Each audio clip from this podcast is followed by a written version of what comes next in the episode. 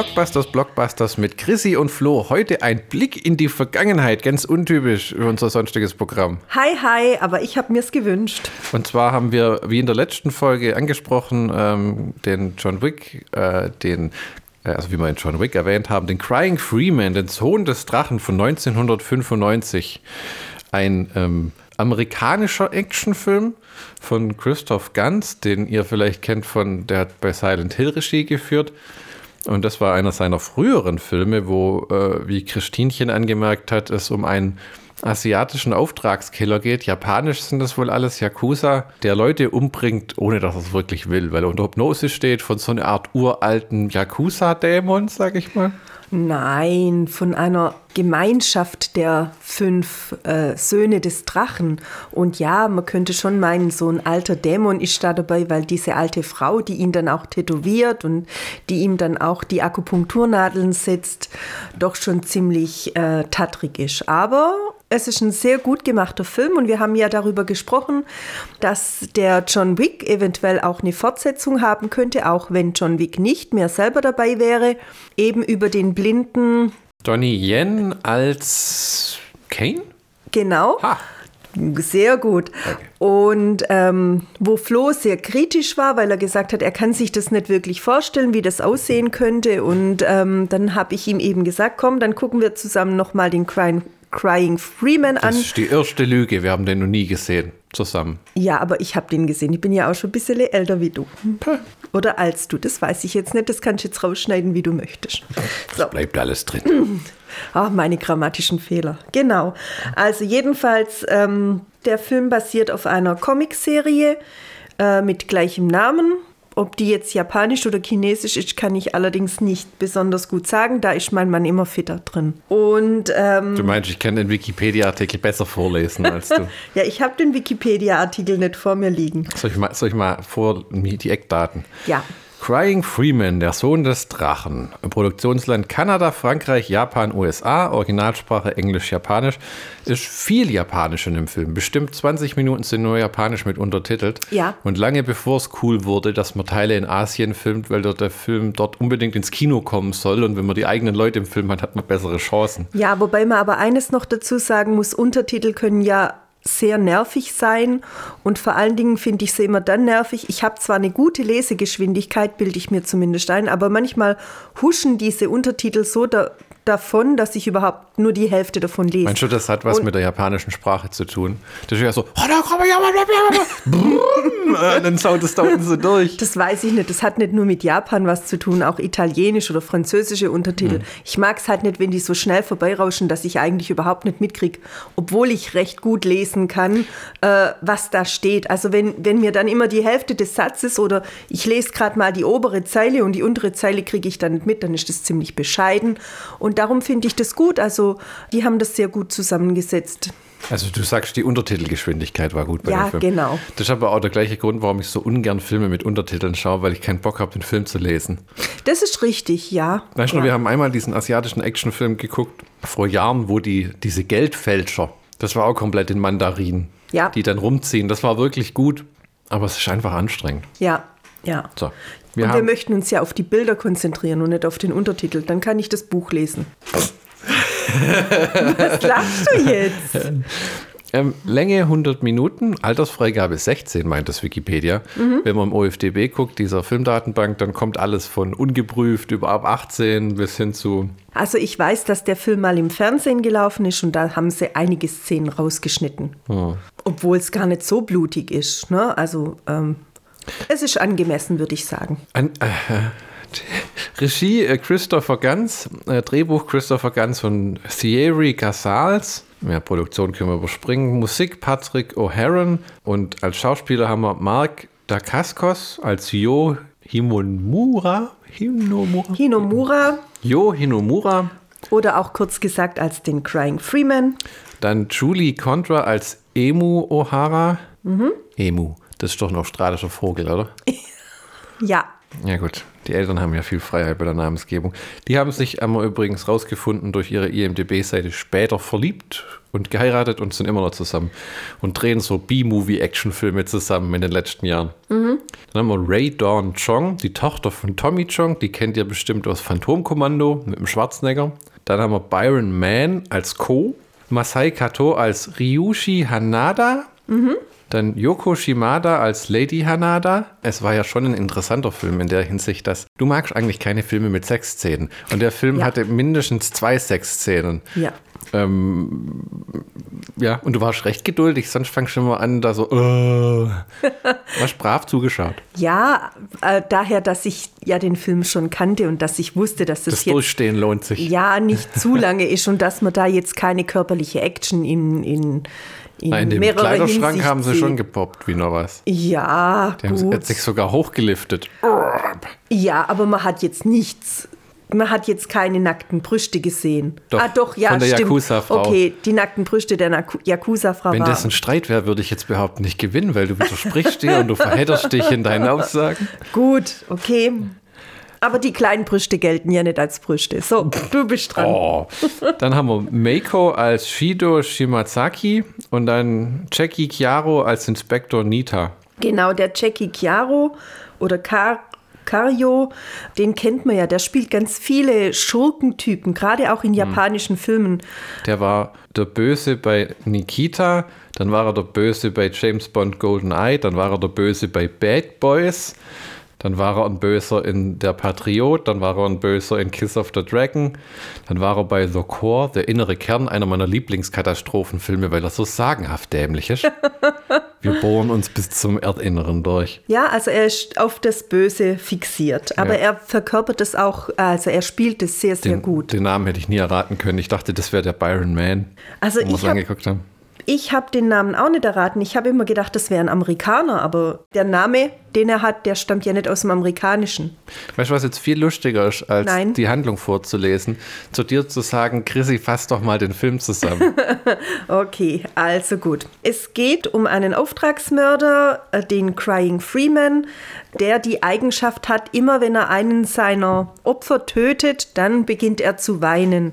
Und die Emu O'Hara, ähm, die sieht einen seiner Auftragsmorde mit an und Jahre später kommt er wieder nach Amerika äh, mit einem neuen Auftrag, einen japanischen Mogul zu töten und gleichzeitig dann die Emu O'Hara endlich zu beseitigen. Beim Einbruch in sein in ihr Haus, äh, die Emi O'Hara hat ähm, psychische Probleme, weil sie als Kind äh, mal was angestellt hat, was zum Tode ihrer Eltern geführt hat. Echt? Das habe ich mal wieder nicht aufgepasst. Tatsächlich. Ja, Oh, der hat ihre Eltern getötet. nein. So wie wenn Batman quasi in der Gasse aus Versehen den Typen ins Schienbein tritt und der erschießt dann seine Eltern. Ja, so ähnlich. Also sie Oh. hat die Türe zum Haus aufgelassen, weil sie sich ähm, auf eine Party stehlen wollte.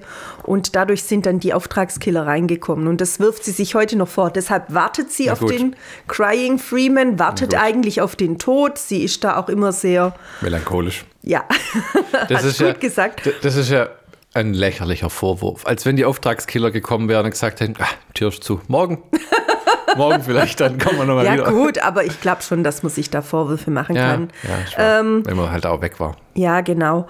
Und ähm, ja, der Jo heißt er eigentlich mit richtigem Namen, geht dann also zu, zu der Emi und verliebt sich dann in sie. Sie ist eine attraktive Frau, finde ich. Du findest das immer nicht so ganz. Die, hat, die sieht ein bisschen aus wie ein Maulwürfle. Die hat eine ganz spitze Schnauze und eine, eine Pupse-Nase. Und die ist meistens rot und die hat so ein bisschen so eine Lippe, die ist so nach oben gerollt, was ja als sehr attraktiv immer gesehen wird. Dieses Milk. Wo man dann, ab- der Nachteil ist immer, man denkt immer, ach Mädchen, mach doch mal Gosch zu. Weil sie dann immer die Leute so angucken. Aber ja, ich kann verstehen, äh, man kann sie unter der Türkante durchschieben und sie guckt ganz lieb. Gut, es ehrt dich ja sehr, dass du mich immer noch als Favoritin hast, aber trotzdem kann man sagen. Also ich finde, sie ist eine hübsche Frau. Der Jo äh, verliebt sich also sofort ganz spontan in sie und ähm, sie kommt dann ins Krankenhaus, weil er angegriffen wird und sie wird angeschossen. Er ermöglicht ihr mit Hilfe seiner Freunde die Flucht und es beginnt der erste Aufstand gegen den die fünf Söhne des Drachen. Das heißt, er möchte eigentlich raus aus dieser ganzen Geschichte, weiß aber noch nicht so ganz genau, wie er das machen soll. Der hat ja so einen Kumpel auch, der ihm hilft. Am Anfang sieht es aus, wie wenn der, der wäre, der ihn unter Druck setzt, weil der fährt ihn immer zu den Jobs, weil du kannst jetzt entweder die Leute umbringen oder die ganze Zeit mit dem Auto rumfahren.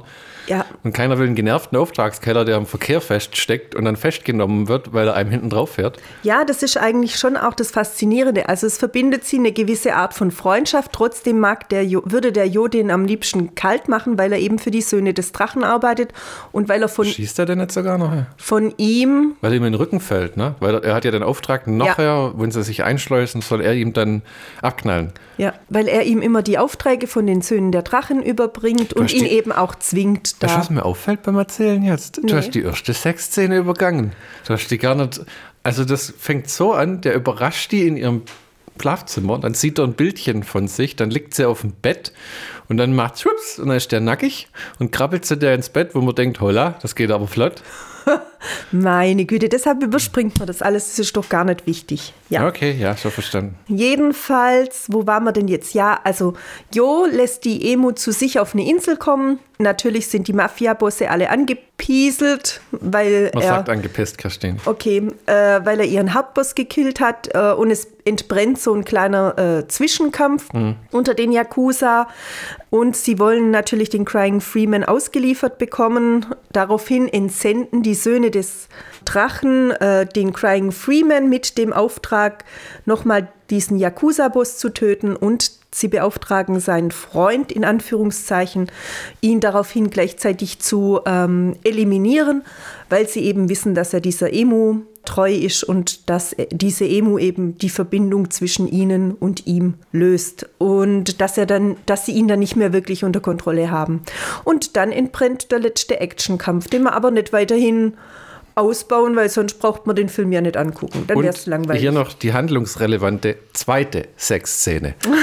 Und zwar, die Yakuza-Bossin versucht diesen französischen Bösewicht, den, warte, wir lesen, Detektiv Nita. ähm, der ist auf dem Anwesen von dem Yakuza-Chef und dann reißt sich dem seine Frau so die Kleider vom Leib und lässt Fotos machen, damit es aussieht, wie wenn er sich an ihr vergangen hätte. Und nachher mm, poppen die dann tatsächlich und dann werden alle niedergemetzelt dort, der Yakuza-Boss. Sie ist die Chefin und am Ende kommt es zum Showdown mit ihr und dem Inspektor auf der Insel von dem, haben wir ja gar nicht wieder erwähnt, seither unser Jo ist ja ein Töpferer. Ja. Und man sieht durchaus Töpfer-Action. Also man sieht, wie er töpfert. Ich habe am Anfang äh, gar nicht mehr realisiert, dass der tatsächlich 100 Minuten lief. Ähm, habe ist deutlich langsamer, gell? Was John Wick hat, ist dieses Tempo. Ja. Dieses Geballer und alles. Hier sind die Schießereien auch sehr inszeniert. Also es fliegen, der schießt nicht 20 Leute in einer Szene über den Haufen oder so. Ja. Viel Zeitlupe, wie bei so einem John Woo-Film.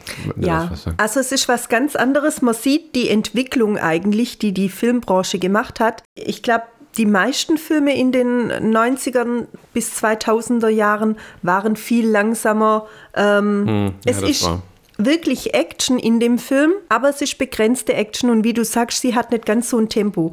Die Szenen sind viel ausgemerzter, viel ausgefeilter, finde ich. Es ist nichts für jemand, der wirklich nur Geballer sehen will, das muss man sagen. Da ist etwas äh, Durchhaltevermögen gefragt. Ja, am Anfang habe ich ein bisschen so, hm, hm, hm, weil die Schießereien waren, ich habe jetzt nicht erwartet, dass voll die Post abgeht, aber es war jedes Mal, wenn einer angeschossen wird, fliegt dann Zeitlupe durch die Luft. Ja, ich glaub, Wo das macht man heute gar nicht mehr. Das ist aber auch so ein, so ein zeitgenössisches Unding. Das kommt von den Asia-Action-Filmen, Mhm, gerade John Woo und dem Heroic Bloodshed und ist dann irgendwie mit John Woo in die USA übergekommen Mhm. Und hat sich dann gehalten bis so ungefähr 2005, 2006 rum. Da gibt es ja dann The Bulletproof Monk und alles, wo sie dann auch Chu Yun Fat, Chow Yun Fat, ja, ja, weiß nicht. Yun Fat hätte ja. ich jetzt gesagt. Okay, ja, ähm, durch ähm, Stimmt, an, da erinnere ich mich an viele Filme mit ihm, gerade auch im asiatischen Bereich, die alle immer mit dieser Zeitlupe. Ne? Zeitlupe arbeiten House of dieser the Dead Slow von Motion. Uwe Boll hatte das auch. Das hatte auch ganz viel Zeitlupe. Da haben sie so einen Rig gebaut ähm, mit 65 äh, DSLR-Kameras, der sich um die Schauspieler rumdreht Mhm. und dann irgendwie, ich weiß nicht mehr, was es war, ich muss mir jetzt eine Zahl ausdenken, sich in der Minute irgendwie 300 Mal um die dreht, Mhm. um diese Superzeitlupe aufzunehmen. Und das wurde nach dem Beendigung der Dreharbeiten verboten, weil jemand auf die Idee gekommen ist, wenn der Typ umfällt, während er in diesem Kreis steht, dann rasiert es dem ja den Arm ab oder was immer da, das, weil die Kamera quasi um den rumrast. Ah ja, das weiß ich jetzt gar nicht. Nee, das, nee. man hat auch wenig davon, wenn man es weiß. Ah, ja, gut.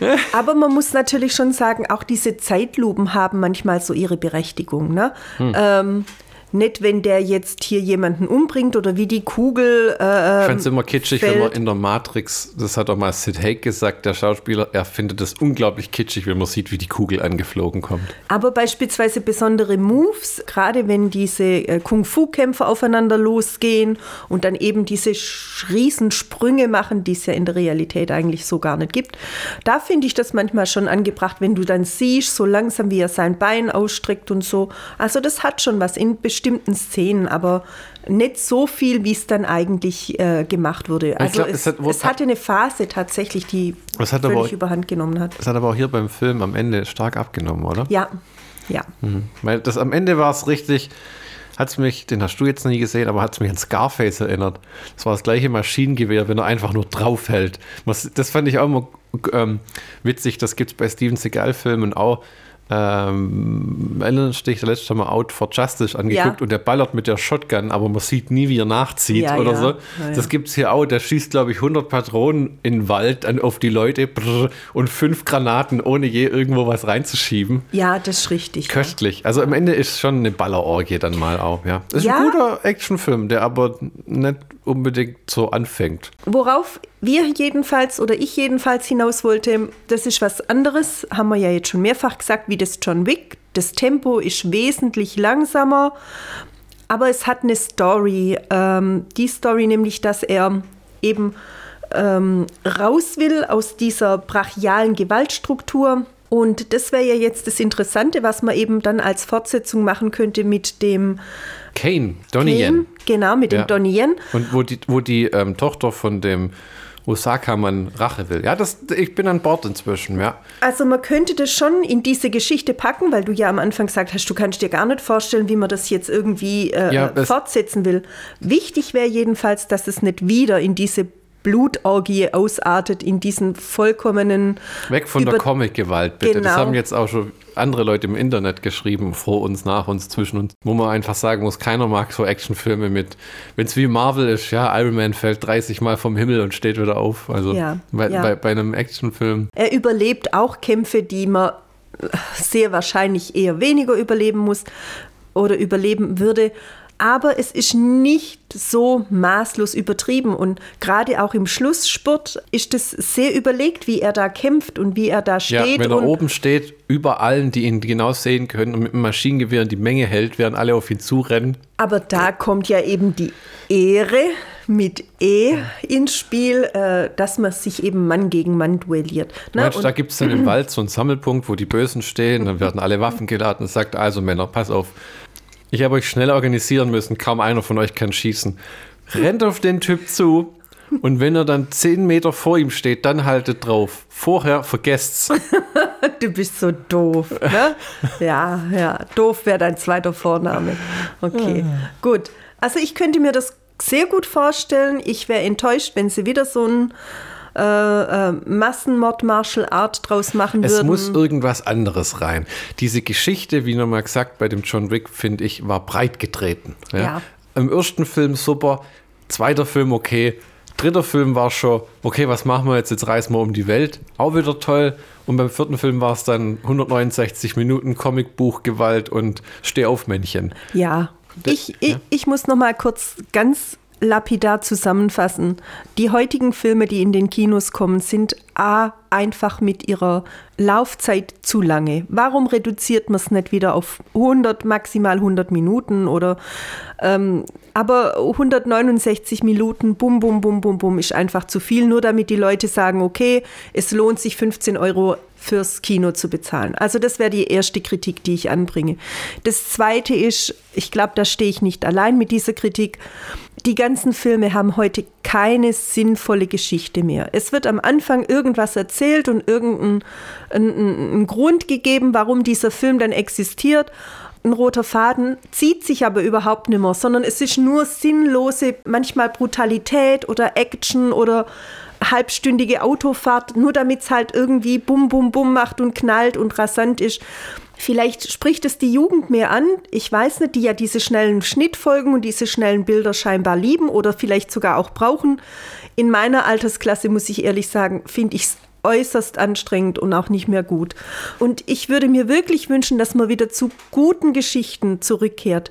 Nicht nur bei irgendwelchen Melodramas oder sonstige Sachen, die dann einen Oscar gewinnen und so gähn langweilig sind, dass ich sie mir auch nicht angucken möchte, sondern Actionfilme, die auch wirklich Sinn und Verstand haben und die nicht nur gedreht werden, damit sie halt vorhanden sind. Ben Affleck hat gerade einen Film mit Matt Damon gedreht, wo es darum geht, wie Nike seine Schuhe bekannt gemacht ja, hat. Ja, das habe ich in der Werbung gesehen. Ich habe das auch gesehen und habe gedacht, okay, also die zwei waren ja in Good Will Hunting auch wirklich gut zusammen. Ja. Kein Film, aber den ich mehr als dreimal gesehen habe, weil er auch irgendwie so deprimierend ist. Ne? Mhm, mh. Aber warum will ich einen Film sehen, wie ein Schuh berühmt geworden ist?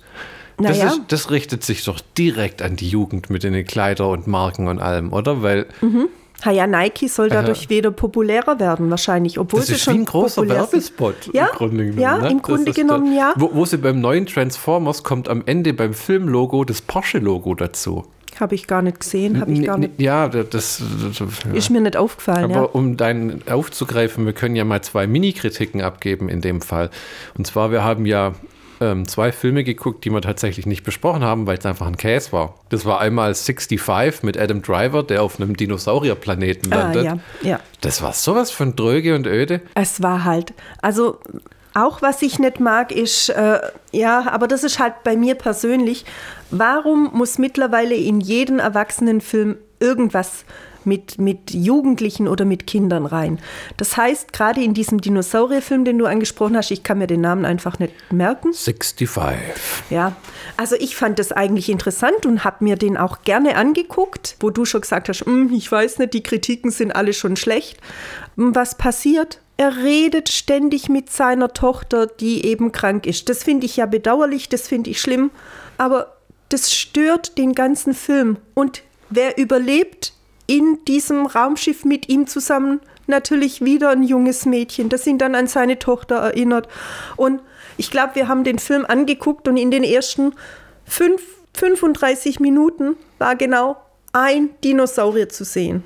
Einer, der ihn Ja, mal angegriffen hat. Ein so Mini-Dinosaurier. So, so ein Schwanz, der irgendwo hochtaucht taucht oder so, aber es ist. Ja, ein Sie haben- Dinosaurier hat ihn wirklich angegriffen. es war ja. ein tröger Film. Und ich habe haben- gedacht, mach doch dem in Später kam dann zwar noch mehr, aber es ist wirklich, sie haben das, es war Klassiker, das Beste war ein Trailer. Das sah aus wie so ein Dinosaurier-Action-Science-Fiction-Film, wo man dachte, hat, oh, das ging ja bisher eh immer, eher immer schief, wenn der Asylum so Billigfilme macht mit Raumschiffen und Sau Dinosaurier.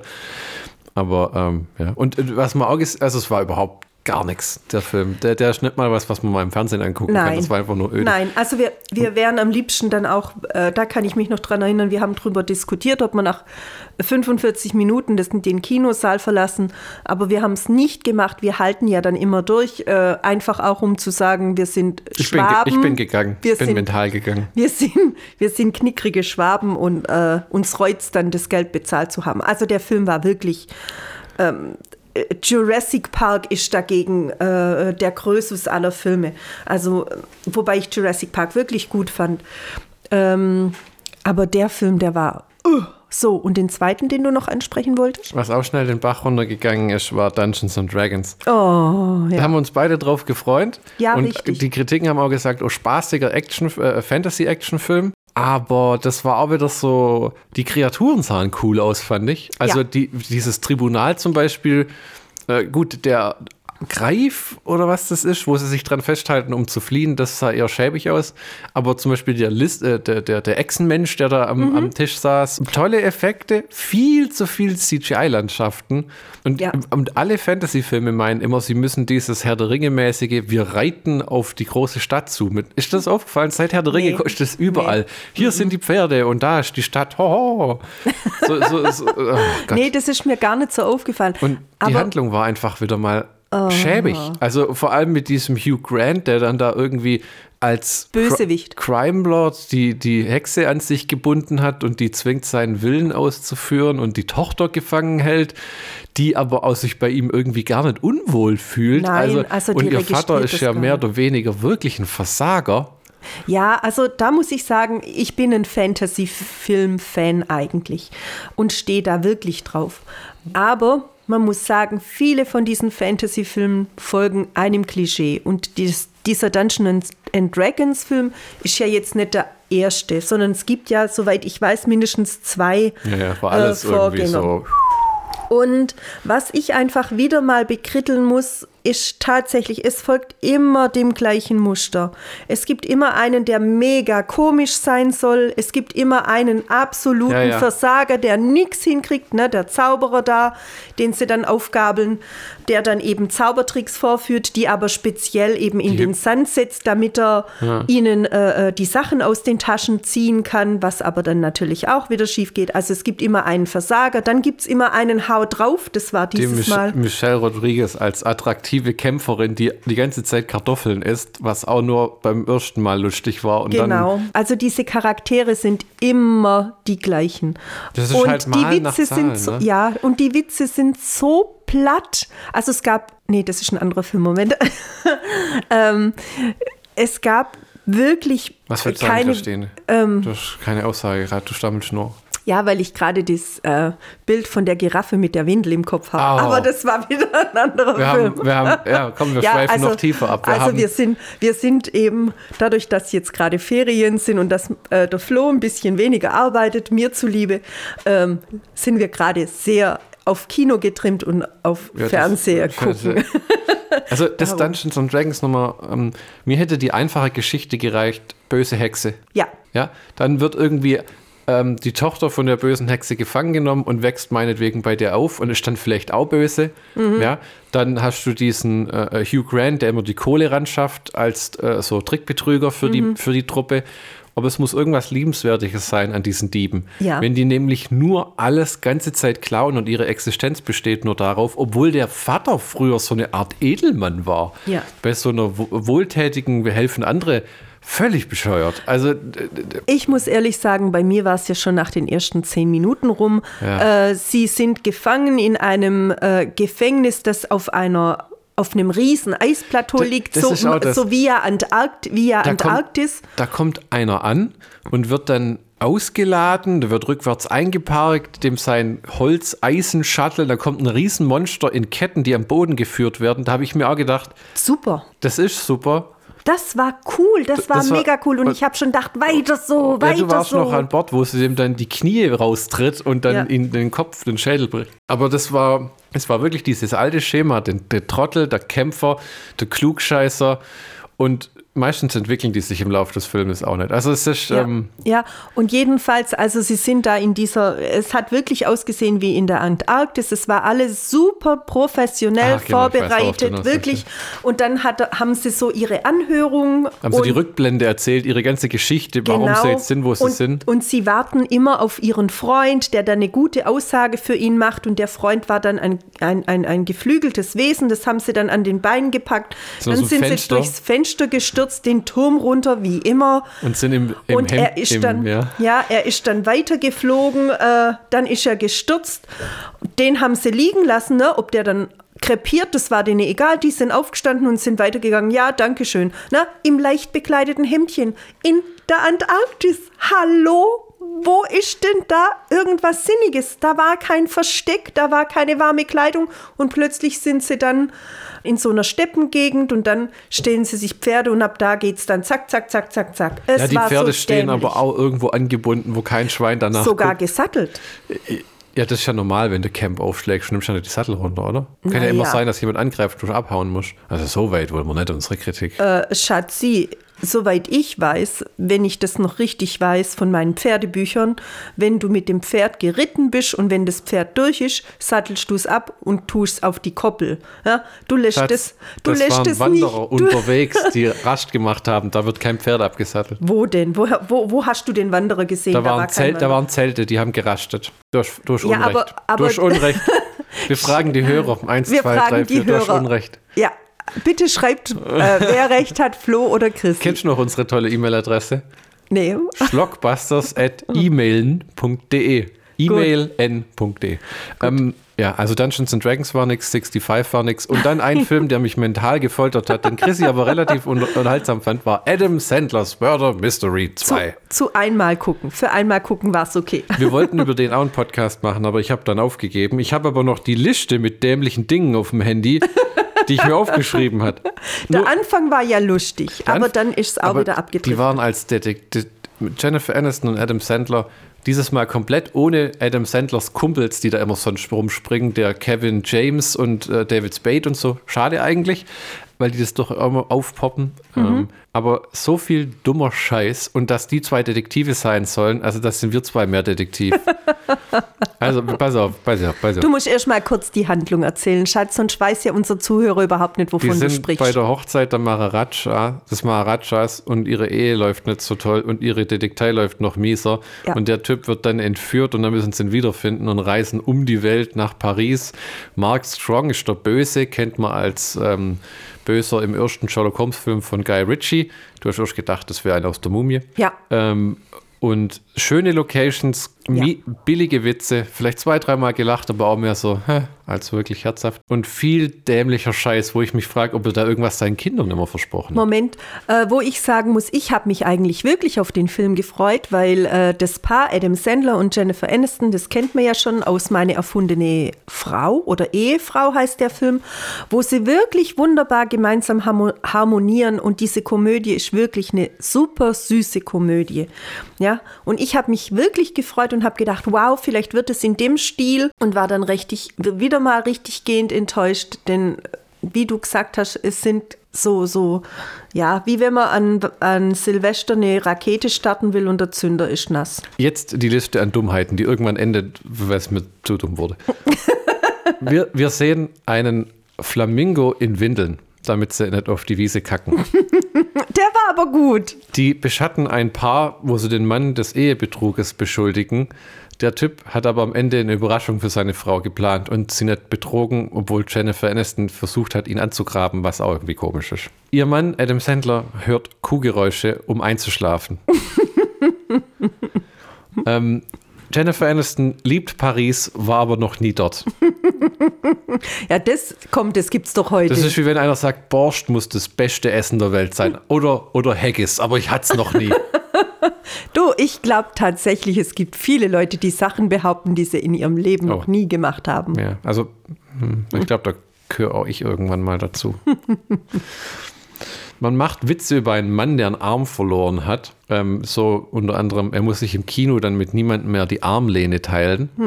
Eine Giraffe in der Windel. Ein Elefant in der Windel. An die habe ich vorher gedacht, darum habe ich nicht weitersprechen können. Dann gibt es die Werbemaßnahmen, die Adam Sandler für die Detektei trifft. Ist, er macht Visitenkarten in Kreditkartenform, aus denen man Zahnseide ziehen kann. Später im Film schneidet er ein Seil mit Zahnseide durch. Ja, das ist wichtig. Schatz, eigentlich Ah, als- sollten wir uns als Jennifer- Filmverriss nennen. Als Jennifer Aniston zu viel vom Buffet nimmt, kippt es in eine Zimmerpflanze. ähm, und jetzt kommt noch der letzte Punkt. Sandler isst eine ganze Ecke Käse. Und oder das, ich, mir fallen Schatz- sogar noch Dinge ein, äh, Schatz sieht, äh, Dinge ein, die spontan, ja. Er hat ja seine, seine Schlaftabletten in, zu ihren Tabletten gepackt und die nehmen sie dann, jeder kriegt drei Stück und dann schlafen sie ein und bleiben genau dort liegen. Also es stehen alle im Raum, ja? Alle gehen und Alle und gehen, so aber, aber äh, Adam Sandler bleibt hinterher auf dem Boden liegen und Jennifer Aniston Die- liegt halb im Bett und, mit dem und Arsch, der so rausguckt, wo du auch denkst, ja äh, gut, das, na, damit kann man auch Publikum ziehen. Bestimmtes. ein Auto, das eine eingebaute Box in der Mittelkonsole hat, wo man Handys in die Luft sprengen kann. Ja, das war doch gut, das ist wichtig. Und dann der Eiffelturm ist wohl einfach, Da dürfen Hubschrauber drumherum fliegen. ja, das ist. das war auch Quatsch, du junger Vater. Also es war, äh, mir hat es nicht gefallen. Ich fand es scheußlich. Mein Kopf ist fleißig damit beschäftigt, den Film zu verdrängen. Womit wir wieder zu was Gutem zurückkommen müssen, und zwar dem Crying Freeman. Ja. Ich habe nur ein paar so ähm, Hintergrundinformationen, die man vorlesen kann. Crying Freeman war der erste abendfüllende Spielfilm von äh, Regisseur Christopher Ganz, der zuvor nur kleine Projekte realisierte. Umso erstaunlicher ist es, dass der Produzent und späterer Freund Samuel Hadida ihm das Vertrauen aussprach. Realisiert wurde der Film, der eine Mischung aus Action, leichter Romantik und Drama war, fast ausschließlich in Vancouver. Ja, und dann ein bisschen noch in Japan und in, äh, in Kanada. Also Kanada, Vancouver, Vancouver Kanada. ist in Kanada, Frankreich, Schatz. Frankreich. Mark Dacascos und Masayo Kato drehten alle Stunts in dem Film selbst. Dacascos und Christopher Ganz entwickelten gemeinsam die letzte Kampfszene im Film. Bei den Dreharbeiten zu diesem Film lernte Dacascos Julia Contra kennen, die er drei Jahre später heiratete. Und äh, der Film wurde in Deutschland im Jahr 2007 indiziert und 2018 wieder gestrichen. Weißt du, was das bedeutet? Nee. Das bedeutet, der ähm, äh, über dem Tischverkauf ist verboten, es darf nicht mehr beworben werden und im Fernsehen muss es noch strikter gestrichen. Äh, ge ich weiß gar nicht, ob man es noch ausstrahlen durfte in der Zeit, selbst geschnitten. Das ist immer so eine Sache. Ich meine, da muss ich ja sowieso ganz ehrlich sagen, in der Zeit, zumindest 95 und so, was sie da immer rausgeschnitten haben, wenn es vor der Fernseher ging, also den Blade beispielsweise, Blade Teil 1 im Fernsehen ausgestrahlt, den konnte ich nicht mehr angucken, da hat die Hälfte gefehlt. Also da muss ich sagen, dann lieber gar nicht mehr senden, als so zusammengekachelt. Schwierig, ne? Ich meine, das nee, ist halt für. das ist nicht schwierig. Äh, beim Fernsehen ist es aber so, dass wenn du 20.15 Uhr guckst, sind 95% aller Filme, die du siehst, geschnitten. Und wenn sie ab 12 sind, das machen die immer noch. Also wenn du auf Schnittberichte komm guckst, schneiden die sogar die Avengers um 20.15 Uhr. Gut, du guckst dir, dir das ja an. Ja, Man, mir, fäll, mir fällt's halt, mir ist halt aufgefallen, äh, also gerade bei Blade ist mir unglaublich aufgefallen. Oder auch bei Steven Seagal ist mir aufgefallen, wenn du die Filme eben im Fernsehen siehst und wenn du sie dir dann, weil du wirklich begeistert von dem Film bist, dir den Film kaufst auf DVD damals oder auf VHS-Kassette anno dazu mal, als es das noch gab. Und Was plötzlich hast du einen ganz es ja, plötzlich hast einen ganz anderen Film. Also beispielsweise bei Blade, die Szene am Ende, wenn sie da in dem Turm stehen und äh, der mit seinem Blut ähm, als Blutkönig darum macht, da, da war plötzlich gar nichts mehr. Bumm, zack, er war tot, nix Kampfszene, nix Kampfszene, nee, bumm, zack, tot. Äh, was ist passiert? Hat er einen Herzinfarkt Ich, gekriegt? ich erinnere mich noch negativ, wo man, wie hieß das, dieses Nikita-Remake mit Jane Fonda. Oder Bridget Fonda? Mhm. Bridget Fonda. Codename Nina. Ja. haben wir angeguckt und ich war ganz begeistert und du dann, äh, du hast dir die geschnittene andrehen lassen, weil irgendwas gefehlt hat, was du sogar in Erinnerung hattest. Ei, ei, Ja, ei. ja, ja. Also, äh, um den Crying Freeman zum, zum Abschluss zu bringen, ein guter Actionfilm, selten sowas gesehen, muss ich sagen, schlägt gut in die Kerbe, was dieser ähm, Donnie Yen Kane-Film sein könnte. Wenn man ein bisschen das Drama weglässt und die Heulerei jedes Mal, wenn er einen umbringt. Aber gut, äh, es basiert ja auf einem Manga und äh, manche Sachen übertragen sich vielleicht nicht hundertprozentig so gut in den Film. Äh, hat mir gefallen, war ein guter Film. Krasse Action-Szenen am Ende. Indizierung nicht gerechtfertigt, weil also da wird keiner groß gefoltert oder gequält oder irgendwas, wird halt viel rumgeballert und geschnetzelt. Gut, man muss halt immer bedenken, die Zeiten früher Ja. waren anders, da durfte ich nicht so viele abmeucheln. Dann war ich eben schnell auf dem Indi äh, Index. Index. Genau, ich meine, das hat sich ja heute gelockert, ähnlich wie bei den Amerikanern. Ne? Da darf geschnitzelt und geschnetzelt werden, aber weh, man sieht eine blanke Brust, zack, weg bist. Das fand ich auch in den USA, wo ich mal war, in Florida, immer interessant, wenn man fernguckt. Da läuft mittags um zwei From Dusk Till Dawn, aber alle Brüste müssen rausgepixelt werden. Richtig, genau, ja. Also so sind halt die verschiedenen Nationalitäten und äh, ich kann mich dran erinnern, früher war es tatsächlich so, es musste dann geschnitten werden, wenn bestimmte Szenen äh, zu brutal waren. Heute scheint es keinen mehr zu interessieren. Also, ja, das hat sich alles mit den Saw-Filmen so krass angehoben. Ja. Das war wirklich, finde ich, der Bahnbrecher, wo dann das Level so hoch ist.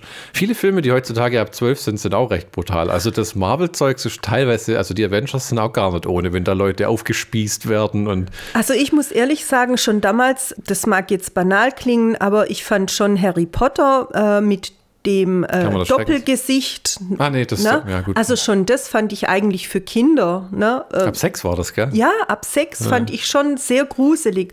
Manchmal würde ich mir tatsächlich wünschen, dass weniger Gewalt und mehr sinnvolle Action dargeboten wird. Ja, also ich brauche jetzt keine 30 Toten, die mit einem Maschinengewehr niedergeknallt werden. Mir reichen dann zwei, die einen guten Kopfschuss kriegen oder sonst irgendwas.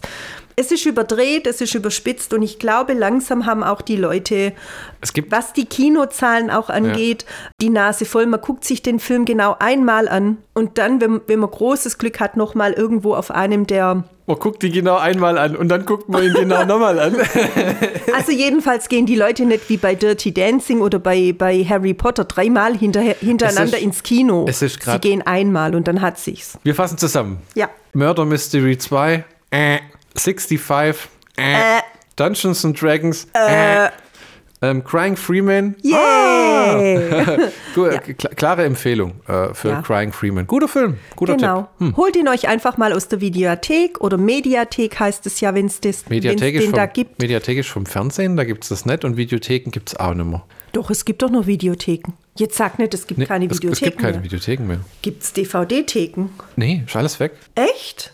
Das ist jetzt Meine- kein dummes Geschwätz oder so. Es gibt, Mein Alter, es gibt, nur, es, gibt nur, es gibt nur den Verleihshop.de und dann gibt es vielleicht nur einzelne, aber du findest nichts mehr im Umkreis. Die Ketten sind alle tot. Hm. Also du musst den über Streaming, wobei, also wir zwei sind ja relativ modern, aber wenn jemand jetzt so einen Film sucht und man kauft sich nicht die DVD, wie wir das gemacht haben, wie gebraucht, gibt es auch nicht mehr neu, äh, wie, wie macht man das dann? Wie findet man, gibt es eine Suchengine für diese Filme? Wäre mal interessant, oder? Wenn einer so eine Website macht, da gibt man den Titel ein und dann sieht man, wer das gerade streamt. Also jedenfalls finde ich, sind ältere Filme nicht immer die schlechteren Filme. Das muss man sagen. Ja. Ja. Au, au, äh, äh, ja. Ja, also Ja. ich, also meine Empfehlung ist, der Film ist wirklich sehenswert. Man hat 100 Minuten interessante, Action, gute Schauspieler, attraktive Leute, ja, bisschen Ähm. Romantik für die Damen. aufwendige Tattoos. Ich fand auch das Yakuza-Ding cool. Erst recht, weil es die 90er waren und weil sie dann Hosen anhaben, die so immer über den Bauchnabel gehen. Mhm. Sieht immer so lustig aus. Ja, also ich kann euch nur empfehlen, guckt ihn euch an. Er ist auch was für die Dame Actionfans. des Hauses. Ah ja. Hm. Äh, macht euch selber ein Bild und postet eure Meinung dazu. Oh, hörst du das? Das ist die Abspannmusik. Tschüss! Tschüss!